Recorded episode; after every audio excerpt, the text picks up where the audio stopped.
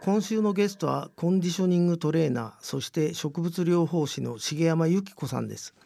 リモートでのご出演となります。重山さんよろしくお願いします。お願いいたします。重山さんは医科学に基づいた機能解剖学運動生理学生態力学などを探求され2017年から心と体を健やかに人生をより豊かにするコンセプトスタジオグランフォレを主催し体の内側と外側にも働きかけたトータルコンディショニングを行っていらっしゃいます。えー、まずですね重山さんこの肩書きであるコンディショニングトレーナーっていうのはスポーツトレーナーとはちょっと違うんですね。そうですね。あの、まあ、トレーニングと、まあ、医療の間にあると言いますか、体の基盤づくり、土台づくりをモットーにしたトレーニング方法なので、例えば怪我の予防につながったりとか、そういった意味でも、あの、まあ、医療費を削減するっていう、あの、今の現代でも必要な分野だと考えております。重山さんが主催なさってるグランフォレではですね、まあ、スタジオなんだと思うんですけどどんな感じで教えてらっしゃるんですか？なんか何人もいるのかマンツーマンなのかどんな感じで、はい、えー、教えてるんですか？教えていただけますか？はい、えー、実はあのオープンした当初はグループレッスンをメインにしておりまして、まあ、うちのスタジオだと56人が限界なんですが、はい、そういった方々にあの指導をしておりました。で現在は主にあの一人一人のお客様に合わせたというところでパーソナルであの1時間を取ってセッションをさせていただいております。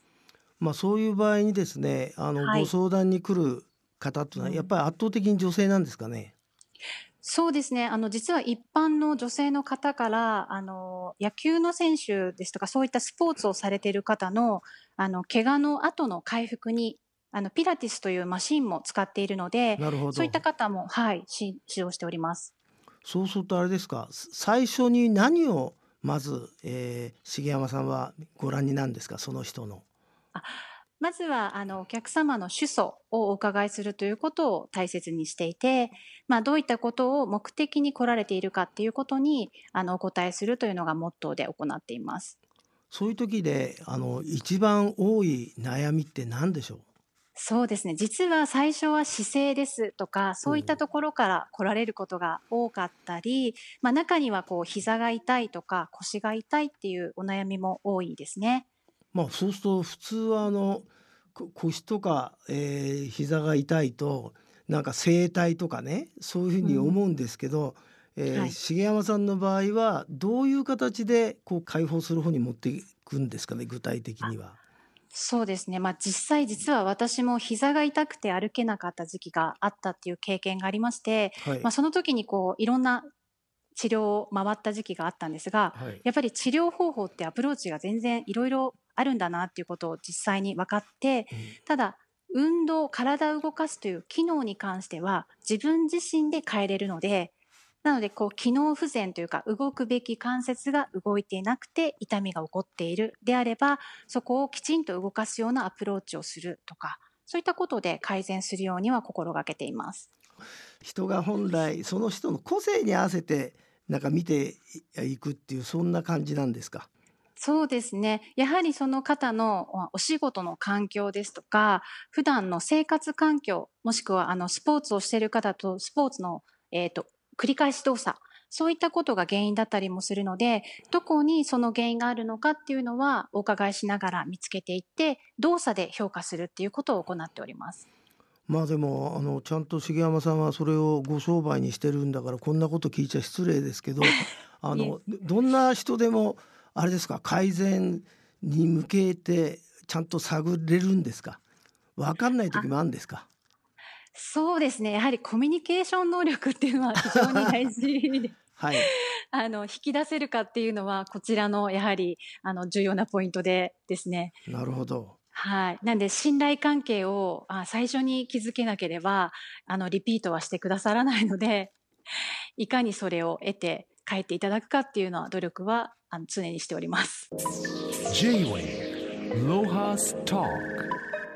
あの重山さんの履歴を見せていただくとこの SLE 全身性エステマトーデスになったこれこれはどういう病気なんですか、はい。まあ、あの、自己免疫疾患の一つで、まあ、自分の免疫システムが誤って自分の正常な細胞を攻撃してしまったりとか、まあ、そういったことによって、まあ、全身のこう、いろんな臓器とか、に炎症とかが起きてしまうので、私の場合はですね、まず高熱から始まりました。はあ。はい。で、あの、ちょうどニューヨークに、あの、友達がいて遊びに行った時に、はい、もう飛行機の機内から痛みがすごい出てたんですが、はい、なんとかやりきって帰国して、それでもやっぱりもう高熱が下がらなくて、うん、はい、それで分かった次第ですね。その、まあ、今となってはその原因はあのご自分ではどういうふうに考えてらっしゃるんですか、はい、あそうですね、まあ、あのこのまあ、SLE と検索した時には、まあ、原因が明らかではないであったりとか、まあ、難病指定に入っている病気だったりはしたんですが、あの、まあ、難病っていうと、ちょっと、あの、衝撃的な言葉だったんですけど、私はこう、複合的な環境要因が、あの、重なって自分は病気を発症したっていうことを理解しています。すごいのはあれですよね。その患者から自分で、あの、うん、いろんな、まあ、先生方に会って、治療法をご自分で探っていったわけですね。そうですね。随分時間はかかりましたけれども。まあ、その結果としての現在のこうコンディショニングトレーナーと植物療法士なんだと思うんですけど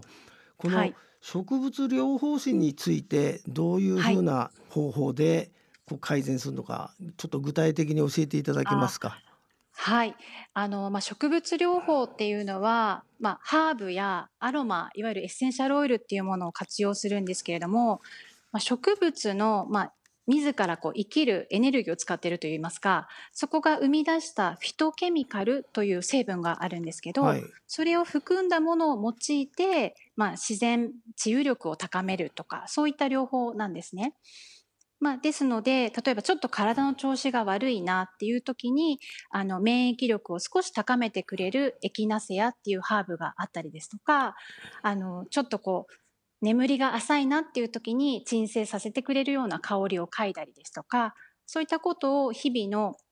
まあ、生活の中の一つに入れていただくことによってお客様の生活のリズムを整えるようなそういうサポート的に活用しているものです。そうするとあれですかこう重山さんのところにお邪魔して1時間あの面談するとですね帰りに魔法のあのアロマを、えいただけるんですかね？どどういうケースが多いんでしょう？あそうですね。あのもともと皆さん最初にアロマとハーブっていう方は非常に少なくてまあ、香りには、はい、興味を持っているっていう方が多いんですが、まあ、運動でメインで来られた場合は例えば呼吸がしやすい香りをあのシールにつけて胸元につけて運動していただいたりですとか、まあ、そうすると呼吸しやすかったですとか運動しやすかったですっていうふうになるのでそういう使い方、まあ、もしくはあの、まあ、女性のライフサイクルの中で睡眠の質が下がったりちょっとこうあのストレスが溜まりやすいとホルモンバランスが崩れたりっていう方に関してはそういうご相談を伺ってハーブのえっと、ご紹介をしております。なるほど。なんか漢方薬品みたいな話だと思うんですけど あのアロマ何でしたっけ？アロマテラピーアロマ。はい。とはまたちょっと違うんですね。あそうですねアロマテラピーもその植物療法の中の一つでありまして、まあ、香りでえー、っと、処方する、処方ではないですね。あの、ご紹介するか、えー、ハーブでご紹介するか、どちらがその方にとっていいのかっていうのを見るんですが、まあ私が出たスクールが、まあフランスで学んだ内容を先生が持ち帰って日本で教えていらっしゃるんですが、フランスの一部ではそういったものがあのドクターの処方箋で出てお話を伺ったことがあります。J-Way ロハスター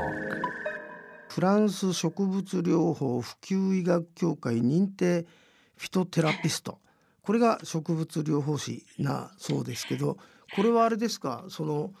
一日何回この匂い嗅ぎなさいとかそういう、はい、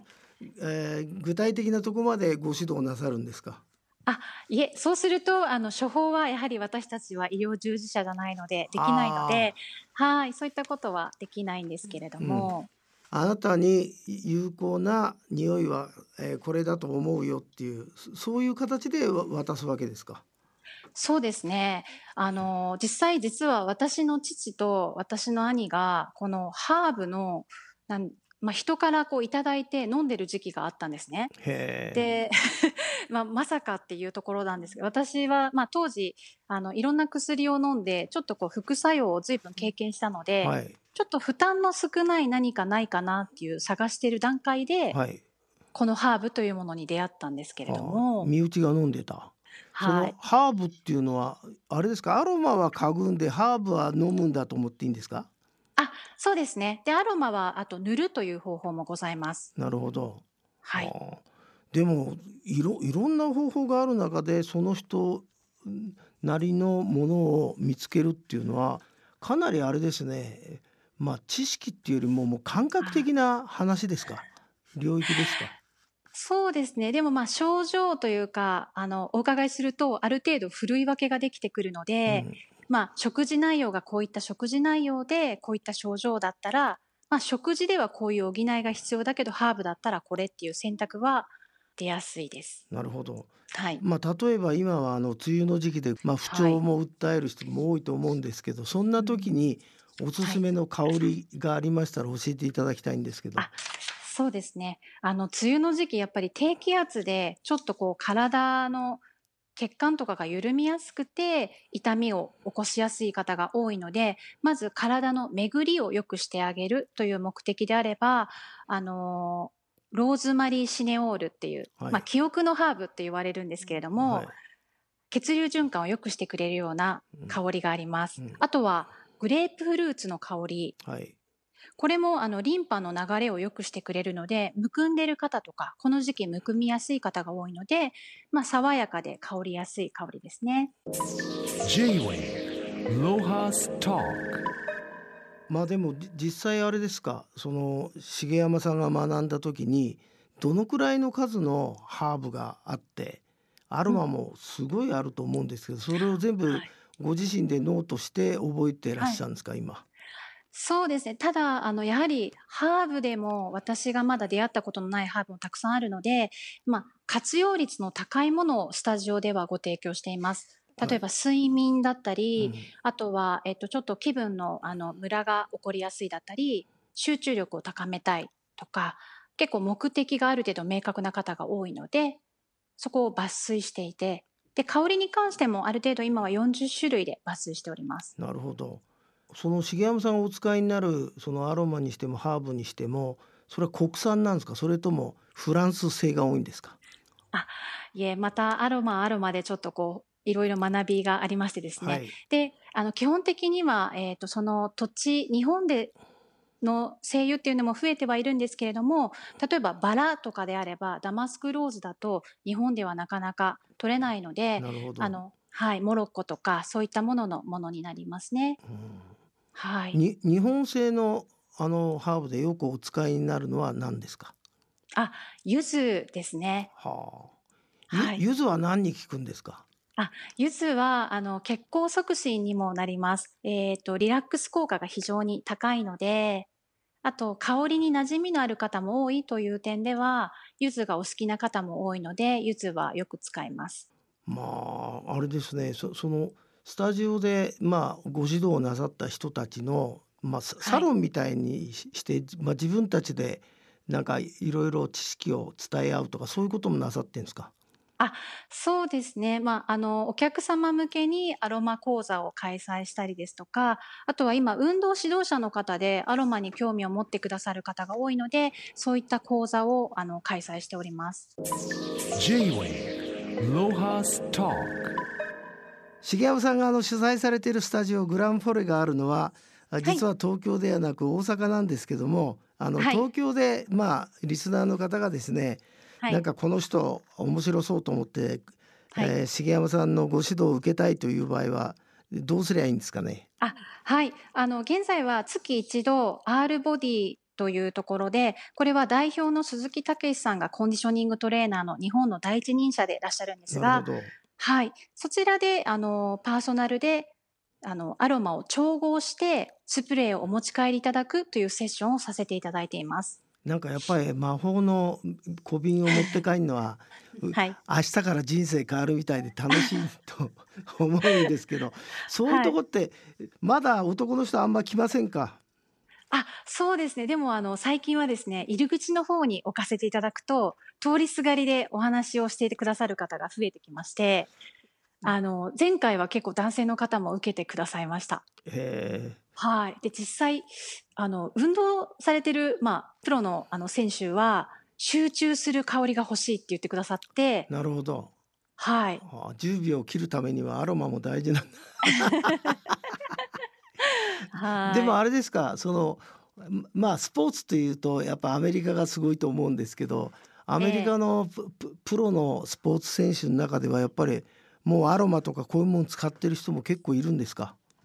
そうですね。おそらく、あの、なんかこう、海外で働いていらっしゃった方から伺うと、まあ、オイルの施術は非常に多かったっていうことで、はい、で、日本でも実はあの、女子サッカーチームに導入しているような、あの、団体もあったりはしますので、個別でマッサージを受けるというサッカー選手も縮んでおりました。でアロマとかその嗅覚に訴えるのは何が素晴らしいんですかね？そうですね、まあ、嗅覚はあの嗅いでからあの大脳変影系と言われるところにもう2秒以内に届くと言われています、まあ、0.5秒とか。はあ、はい、でその大脳変影系に何があるかっていうと記憶を司る海馬であったり、まあ、扁桃体って喜怒哀楽の中枢が存在しているのでストレスが高い方っていうのは海馬が萎縮するとも言われているんですね。まあ、恐竜の脳とかそういうのと一緒に 一番の大事なとこですね、はい、根幹ですね。そうですね本能的な場所なので安心安全とかそういったものをいち早く感じ取ってくれる場所だと思っています。あのこれだけそのまあアロマとかハーブの世界をお知りになって自分で作っちゃおうかなとかそういうことはななさらないんですか？あそうですねもうご要望いただいているので徐々にあの準備ができればと思って今はあの皆さんに好んでいただけるものを少しずつ準備しております。ねそれだけ マンツーマンであの面談していただくんだったら、はい、なんか重山さんに作ってもらったらすぐ聞きそうな気がするんで いや本当に元気になって帰られる方とか、はあ、あのびっくりするぐらい表情が変わったりとか嗅いでる間にあ体が温かくなってきたとか、まあ、あの即効性があるので薬のようで薬じゃないっていうのはそういうところなんですけれども。わかりました。えっ、ー、と重山さんはこのコンディショニングアロマセラピーベーシックえーはい、整えるためにどう活用していくっていう基礎講座をやってらっしゃるって言うんだけどこれはどこでやってらっしゃるんですか、はい、あはい、現在はもうこの状況ですのでオンライン講座をメインにさせていただいております。あオンラインであの、はい、聞けるんだ。はい。はあ、それはあれですか？お名前を打てばいいんですかね？あ、そうですね。あの、私のグランフォレというホームページからも、あの、検索していただけるんですけれども、わかりました。なんか今日はその奥深いあの香りの世界を聞あの聞かせていただいてありがとうございます。ありがとうございます。まあ、これからもあの皆さんを幸せにしてやってください。今日はどうもありがとうございます。ありがとうございました。J-Way ロハスター